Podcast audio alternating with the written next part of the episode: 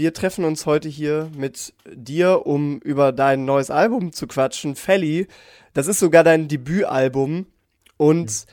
ich muss sagen, als ich es gesehen habe, habe ich irgendwie das, der, der erste Gedanke war so, ah, okay, Felly hat ein neues Album oder eine neue EP released. Für mich hat mhm. sich überhaupt nicht angefühlt wie ein Debütalbum. Hat sich für dich so angefühlt? Naja, auf, also ich habe noch nie zusammenhängend so ein langes Projekt gemacht und mit so einer, äh, mit so einem roten Faden und ähm, allein die, die neuen Erfahrungen, die man machen musste in jedem Bereich äh, und durfte, machen das natürlich zu was ganz Besonderem und ist, wenn, also ich kann nur für mich sprechen, aber als Künstler oder als Musiker sein erstes Album rauszubringen, das dann auch zu nennen, das ist schon, war immer ein Jugendtraum und der ist in Erfüllung gegangen. So von daher hat sich das für mich auf jeden Fall so angefühlt. Deine ersten Songs, die du ja vorher schon released hast, die sind ja alle, würde ich jetzt mal so behaupten, relativ viral gegangen. Also du hast sehr schnell sehr viele Hits released mit Ibrahimovic ne, und Jawoll, Alter. Und deswegen bist du eigentlich schon so total in der Szene irgendwie angekommen. Äh, mhm. was, was macht das mit dir, wenn du quasi jetzt sagst, okay, ich muss jetzt ein Album schreiben, du weißt aber, die Songs, die ich bis jetzt released habe, die sind alle als Singles mega äh, bekannt geworden. Äh, mhm. Aber jetzt nicht jeder Song vom Album kann Hit sein. Ähm, ja, es ist, kommt aus, auf die Perspektive an. Also ich bin nicht an das Album rangegangen, habe gesagt, ich muss jetzt ein Album machen, sondern das ist ein, war ein fortlaufender Prozess. Ich habe immer Musik gemacht und äh, irgendwann hat sich dann kam das eine zum anderen und das Ganze hatte einen stringenten roten Faden mit meiner Person. Ähm, und mich gibt's ja auch schon länger als jetzt ein Ibrahimovic so. Also ich bin habe früh angefangen zu rappen und ich habe auch sehr, sehr viel ähm, ja, reflektierendes, nachdenkliches, vielleicht ein bisschen depressives Zeug gemacht vorher. Und ähm, ja, es komplettiert natürlich das Bild. Und wenn man das Ganze in so ein, ähm, in so ein Format packt wie ein Album, ist es natürlich auch schön für einen selbst, da eine Geschichte als Ganzes über ganz, ganz viele unterschiedlichste Stränge zu erzählen. Und da gehört natürlich, also dieses, ich mache jetzt einen Hit, das kann ich auch gar nicht mehr hören, muss ich ehrlich sagen, weil irgendwie macht jeder Hits. Ähm, da, für mich ist einfach nur wichtig, dass es sich richtig anfühlt. Und ja, für mich ist natürlich, wenn es anschiebt und Kopf durch die Wand geht, ist es für mich immer ein guter Indikator. Aber ähm, ich weiß einfach, dass ich deutlich mehr kann und habe mich viel ausprobiert und das ist dann letztendlich auf dem Album zu hören. Und ich hatte halt auch einfach viel noch über diese Party-Persönlichkeit, wie auch immer, hinaus zu erzählen. So. Und wie war jetzt so die Zusammenstellung? Also hattest du vorher schon Songs, entweder auf dem Papier oder sogar recorded, die du dann aufs Album draufgepackt hast, weil du meintest, oh, das passt gut zu einem Debütalbum, mhm. oder war es echt okay, jetzt wird hier was released und das ist die Tracklist. Sowohl als auch. Also es gab natürlich Tracks, die waren schon länger fertig. Und es gab dann, weil man das Ganze natürlich auch in, in terminlichen Rahmen bringen muss, gab es dann natürlich so To-Dos, hey, wir müssen das jetzt noch fertig machen und so. Und hey, vielleicht probieren wir hier noch was und so weiter. Also teilweise ist es auch chaotisch, gar keine Frage. Aber ähm, es war viel vorher fertig. Also ich habe die zwei Jahre, die ich da nichts rausgebracht habe, habe ich auf jeden Fall nicht geschlafen. Und es gibt auch noch sehr viel, was noch nicht draußen ist. Ja, es, so, es, fühlt auch, es, fühlt sich auch, eher wie ein Comeback an als ein Debüt, wenn ich ehrlich sein soll. Ja, vermutlich, ne? Aber ich, ich, ich habe so ein bisschen den, den Stempel des, des ewigen Newcomers. Weißt du, was ich meine? Also ich bin äh, klar, ähm, und das ist jetzt überhaupt gar nicht so von, von oben herab oder so, wirklich nicht. Ähm, aber man hat halt so ein paar Tracks gemacht, die irgendwie geil geballert haben und live voll geil funktioniert haben. Aber Social Media läuft bei mir halt nicht. Oder keine Ahnung. Irgendwas ist an mir, was halt, ne, das braucht Arbeit so. Und deswegen äh, gab es jetzt nie und gibt es auch noch nicht so, so ein krasses Following, weißt du, was ich meine? Und äh, es ist, glaube ich, eher so ein Bubble-Nischen-Ding, dass Leute mich wirklich kennen jetzt deutschlandweit. Aber die, die mich dann kennen, die kennen mich halt dann richtig so. Und da ist so, dann wollte ich mit dem Album einen Schritt machen. Ich glaube, den habe ich auch gemacht. Und jetzt werden wir gucken, was hoffentlich in 2022 so passiert. Es ist bei dir ganz paradox, weil du bist, glaube ich, in der Szene, also jeder, der irgendwie auf Splash gefahren ist oder so, der kennt eigentlich deinen Namen oder der halt so Leute gerne hört, die mit dir auch so vernetzt sind. Casper oder A zum J oder halt jetzt auch den Drunken Masters. Wieso bist du so gut vernetzt in der Szene? Ja, das ist eigentlich das, was du als letztes gesagt hast, die Drunken Masters. Das sind meine Produzenten, auf deren Label bin ich. Das sind, sind enge Freunde von mir und ähm, alles, was an Features passiert ist. Natürlich, äh, mit der Zeit hat man Leute kennengelernt und, und wir mögen uns alle. Und äh, ich spreche auch persönlich mit denen, aber ganz, ganz oft war natürlich der erste Approach über Joe. So, hey, ich hab hier was, hättest du Bock?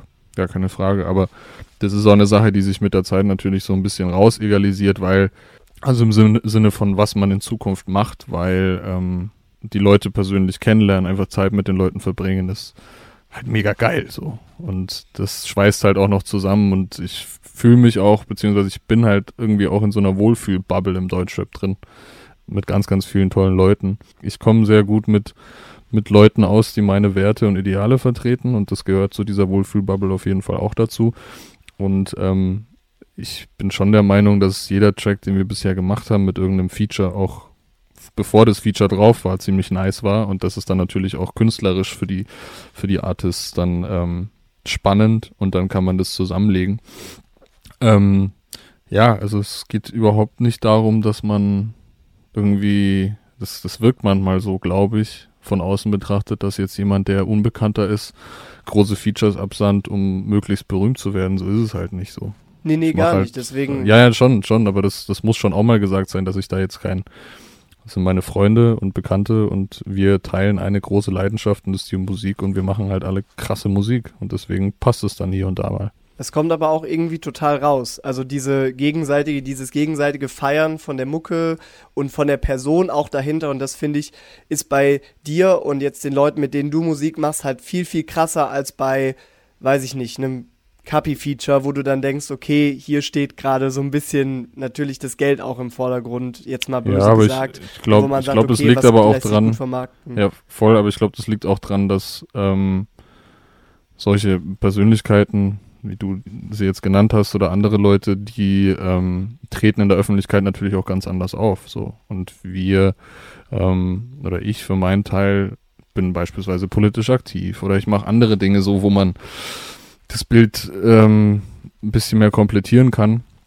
Und somit muss ich eine Person, wenn sie mit mir zusammenarbeiten möchte, auch mit dieser Person auseinandersetzen. Und witzigerweise ist es halt so, dass alle genauso sind. Und deswegen macht es Sinn. Jetzt mal ein bisschen mehr zum Album. Ähm, was für Kriterien, wo du jetzt sagtest, okay, ich mache ein Debütalbum und das muss irgendwie so ein bisschen zeigen, wer ich bin. Äh, ne, hast du ja auch mit deinem ersten Track, ja, das bin ich, da stellst du dich quasi vor. Also zum einen das ganze Album, aber auch so ein bisschen auf dem Track, wo hast du gesagt, okay, das sind jetzt quasi so die Punkte, die ich abarbeiten muss, um mich den Leuten richtig vorzustellen? In dem Sinne gab es das eigentlich gar nicht. Das war so ein witziger. Wir haben lange überlegt, wie wir das Album nennen. Und ähm, als die Tracks entstanden sind und, und fertig waren oder man halt wusste, hier und da in diesem Track gibt es noch eine Baustelle, aber der wird releasen, kam halt dann irgendwann im, in, in der Überlegung, wie wir das Ganze denn dann nennen. Ähm, der Name Felly oder halt mein, mein Künstlername, ähm, wie die Faust aufs Auge so. Und äh, das Einzige, was ich gemerkt habe, ist eher, wenn die Tracks fertig waren, dass ich dann Kriterien habe spielen lassen oder, ne, dann denkt man halt nochmal extra drüber nach. Speziell auch, weil ich über sehr, sehr intime Details spreche, ähm, wo es dann manchmal nicht so einfach ist. Und äh, aber jetzt nicht so, dass ich ähm, am, im Studio war und gesagt habe, hey, wir machen jetzt so einen Song, weil so funktioniert Musik machen für mich nicht. Was, äh, was für Albumtitel gab es, die vielleicht verworfen wurden, bis ihr bei Felly angekommen seid? Oder du angekommen hey, kann ich jetzt nicht, Die kann ich jetzt nicht raushauen, weil vielleicht nehmen wir die in Zukunft dran. aber zum Beispiel Ja, das bin ich waren, waren mögliche Albumtitel und da habe ich mich aber dagegen entschieden, weil das schon so, ähm, da ist die deutsche Sprache nicht ganz so fair zu diesem Satz. Der, der klingt sehr schlagermäßig auf jeden Fall. Das war aber auch viel Arbeit. Also tatsächlich haben wir den, den Track fertig gemacht, einen Tag oder am Abend vor dem Videodreh.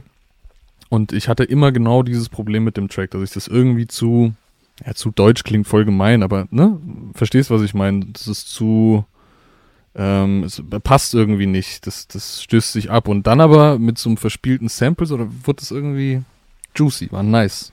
Und dann hat's gepasst. Gibt es irgendwann nochmal so ein, äh, so ein Geheim-Release, wo du so äh, verworfene Takes von dir nochmal zeigst, wo du so in verschiedenen Versionen, ja, das bin ich, sagst? Also es gibt auf jeden Fall einiges an Material, wo ich richtig viel Quatsch rede.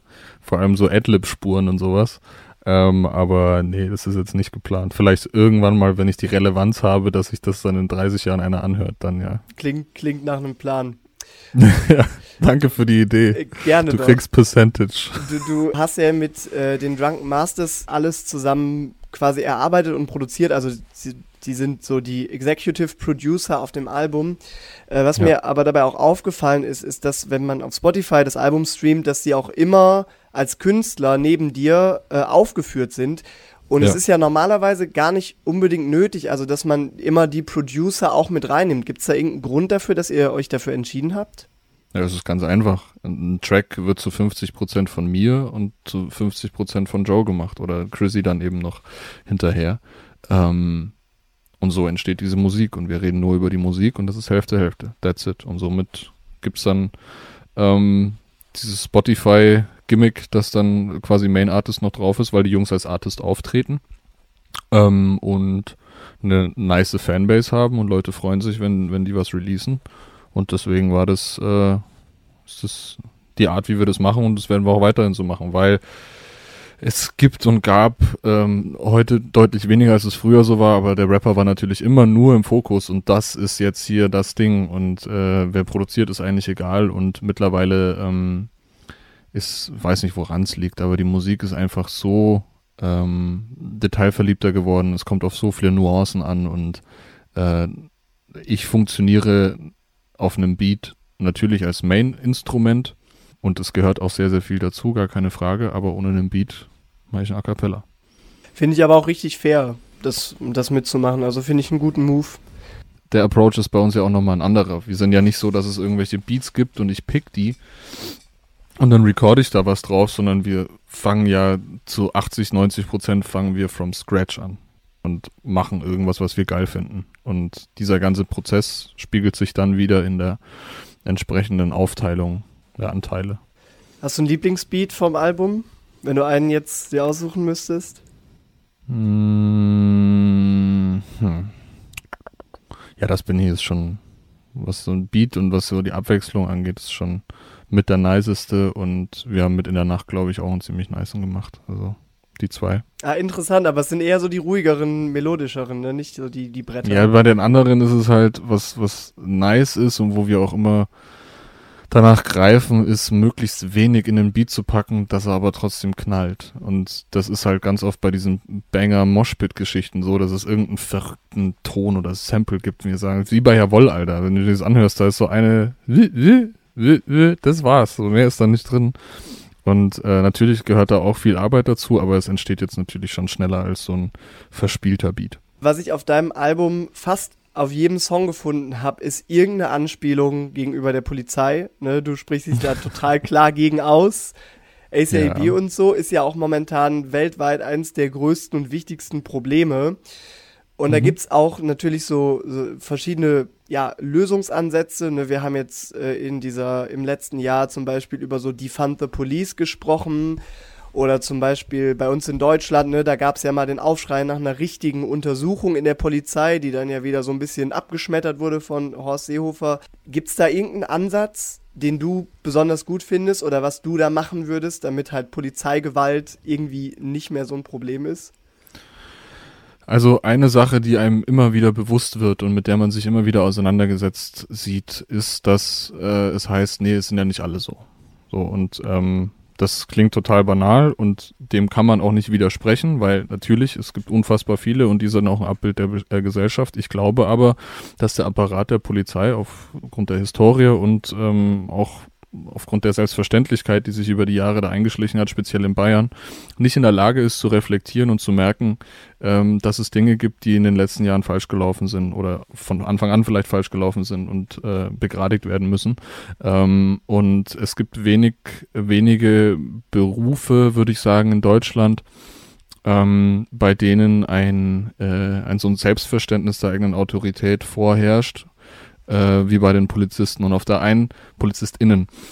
Und auf der einen Seite ist es komplett berechtigt, weil ne, es muss eine Exekutive geben. Ich sage nicht, dass die Polizei keinen Sinn macht, weil so, wer so ein bisschen drüber nachdenkt, 80 Millionen Menschen, es ist halt, man muss es irgendwie, ähm, man, man braucht die, die Gewaltenteilung, aber ähm, ich bin schon der Meinung, dass das Image oder das Standing des Polizisten glauben zu haben, ähm, ganz, ganz oft die, die Türen verschließt, um wirklich Aufklärungsarbeit zu leisten und um äh, Dinge, wie sie leider immer wieder passieren, ähm, im Vorhinein verhindern zu können. Und äh, wenn keine Bereitschaft, wie gesagt, da ist vom Apparat selbst, dann wird sich da auch nichts ändern. Und der Track, der das eigentlich so am meisten das Gefühl, dass es irgendwie kurz vor knapp ist und dass es kurz vorm Knallen ist, natürlich blaues Licht. Aber auf der kompletten Platte spreche ich mich natürlich, ähm, zeige ich halt ein Gegengewicht.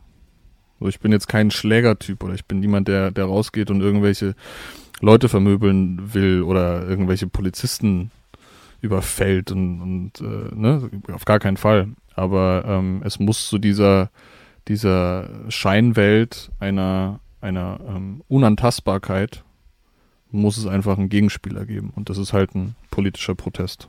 Und den drücke ich relativ oft aus, ja. Und aus Bayern kommen macht das Ganze natürlich hier und da nochmal ein bisschen spiciger. Jetzt kurze, ich sag mal, kurze Triggerwarnung, beziehungsweise äh, wenn du nicht drüber reden musst, äh, willst, dann musst du es nicht, ne? Aber äh, ja. du hast ja auch auf deinem auf einem Track von dir redest du über äh, Panikattacken ne, und hast ja auch im ja. anderen Interview gesagt, dass du seit du 18 bist jetzt Panikattacken und Angststörungen hast. Ja. Ähm, was, also wie gehst du gerade damit um und was hilft dir dabei oder was hat dir geholfen, das irgendwie in den Griff zu kriegen? Also was mir auf jeden Fall geholfen hat ist, äh, und mir auch immer weiter helfen wird, und natürlich auch wenn man einen guten Effekt auf andere Dinge hat, ist äh, Kontinuität und Arbeiten und, und Dinge schaffen und somit Bestätigung bekommen, dass man Sachen kann und dass alles okay ist. So. Ähm, aber natürlich gibt es Momente, wo man sich dem Ganzen ähm, ja, ausgesetzt sieht und äh, zum Beispiel das Album und die Tatsache, dass ich da etwas rausgebracht habe, worüber wir jetzt auch sprechen, war schon so eine Herausforderung, aber das hat eigentlich ganz gut funktioniert. Ähm, ich bin eigentlich stabiler denn je, würde ich sagen. Und äh, ich merke, dass, dass das, was ich gemacht habe, ähm, einfach eine große Selbsttherapie ist. Und alles, was jetzt hier so passiert. Und äh, ja, es ist irgendwie, Gefühle kommen zu, es ist total, natürlich immer sehr individuell, aber es kommen Gefühle zurück, ähm, die ich seit Jahren nicht mehr hatte äh, und immer gewünscht habe, dass sie wieder da sein könnten, weil natürlich, wenn Angst da ist, überschattet die alles andere. Und ja, ansonsten, ja, wie gesagt, Kontinuität und äh, die Auseinandersetzung damit und keine Angst vor der Angst zu haben. Und das muss man sich antrainieren. Das hilft nichts. Oder halt irgendjemanden haben, mit dem man das trainieren kann, auf, auf jeden Fall. Aber das, äh, das kann ich nicht beurteilen. Hast du eine Therapie gemacht oder irgendwelche Medikamente nee. bekommen? Nope. Ich hatte unfassbar Angst Weißt du, ich komme aus einem ländlichen bayerischen Raum und wenn bei uns Leute äh, einen Schatten hatten, sind die in die Anstalt gekommen oder beziehungsweise war das der Ruf. Und ähm, davor hatte ich einfach unfassbar Angst und das hat natürlich in dem Moment dann auch nicht dazu geholfen. Und äh, die Horrorvorstellung, dass ich irgendwo in so, einem, so einer Institution bin und mit Medikamenten ruhig gestellt werde, weil es keine ähm, individuell auf mich zuschneidbare Therapie gibt, ähm, hat das damals verhindert und wenn ich das alles nochmal machen könnte, würde ich sofort zur Therapie gehen, weil ich glaube, da hätte sich auch sehr, sehr viel direkt ergeben können. Und wenn da ein Profi damit arbeitet, dann, ne, aber deswegen Appell an alle, ähm, wenn ihr Probleme habt, sucht euch Hilfe, es gibt Hilfe. Ähm, ist leider immer noch ein mühseliger Weg äh, in, in Deutschland, aber da wird hoffentlich dran gearbeitet. Und äh, ja, aber für mich ist ja, ich, ich bin zu der Erkenntnis gekommen, dass jeder einen Knacks hat. Und bei mir ist er halt das, äh, bisschen das stimmt, anders. Das stimmt wirklich, glaube ich. Aber äh, ja, ist auf jeden Fall ein guter Appell. Ja, darüber reden ist halt einfach so ein Ding. Ja, Das- oder halt, ne, manche, ich glaube, manche schaffen es vielleicht auch, ne, mit einem guten Umfeld oder so, aber das hat man Ja. leider nicht immer. Also da kann man sich Also- also, schätzen, wenn Leute genau, dazuhören und irgendwie supportive sind. Man sollte auf jeden Fall, wenn man merkt, man ist allein oder man hat das Gefühl, man ist allein, dann ähm, sollte man Initiative beweisen und äh, ihr kriegt es hin. In deinem letzten Track, letzte Frage jetzt, äh, der Boden kommt näher, das, der ist sehr Ja. unkonventionell, ne? Es ist nicht so der typische Rap-Track. Wir haben irgendwie, der ist über fünf Minuten lang und quasi haben wir von dir nur die eine Zeile aufgenommen, der Boden kommt näher, die dann so sehr autotunig äh, eingespielt wird und so ein bisschen so mit dem Beat so eine so Synergie ergibt. Äh, und natürlich noch äh, die, die quasi den Einspieler, den, die französischen Einspieler. Ähm, wie kann ich mir jetzt so eine Zusammenarbeit vorstellen? Also wie viel bist du an so einem Song jetzt beteiligt und wie viel machen da die Drunken Masters? Also kannst du mal so ein bisschen beschreiben, was so dein Part dabei ist, außer halt diesen Satz zu sagen, zu singen, zu rappen, whatever, äh, wie du an dem Song mitgewirkt hast? Ja, also es, es entsteht keine, also so- sowohl als auch entsteht kein Track, ohne dass jedes Element vom jeweils anderen quasi abgenommen wird. Oder man hat da eine Idee und man sagt, hey, lass uns das mal so machen und so weiter, also arrangement technisch. Und ähm, was mein Part war, war einfach, also der, der Beat, der ist auch entstanden über die Zeit. Und ich dachte mir jetzt, lass es einfach mal ausprobieren. Und ähm, allein wie das, das klingt komisch, aber wie das geschrieben ist und wie man die Melodien schreibt in seinem Kopf und die Harmonien schreibt, das ist unfassbar viel Arbeit. Und äh, was, also davon, wenn es da ein Lost, Lost Takes Ding gäbe, das wäre brutal, weil das haben wir, boah, es geht in die Hunderte, dass wir das aufgenommen haben, bis es wirklich so war, dass ich gesagt habe, das passt. Ähm, aber ja, klar, der, der Eindruck entsteht natürlich so, da ist kaum Text, das äh, ist natürlich meist Produktion, aber ähm, an anderer Stelle ist es das dann manchmal nicht. Also Ja, die So und so. Kreativität dahinter, ne, wie der Song dann halt klingt. Auch wenn das so ein bisschen abstrakt ist, aber das ist es dann, ja, voll. was von dir kommt. Ja. War das der aufwendigste Track auch? Nee, Sondern? der aufwendigste Track war. Also ja, das bin ich, weil er so viele Beats hatte.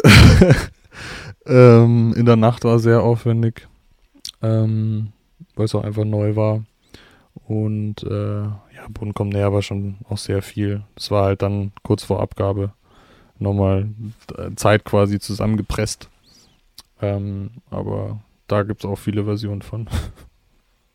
Wie ist jetzt so der Plan für die Zeit danach? Hast du schon wieder irgendwie Tracks da liegen? Planst du Singles, EPs, Album, irgendwas?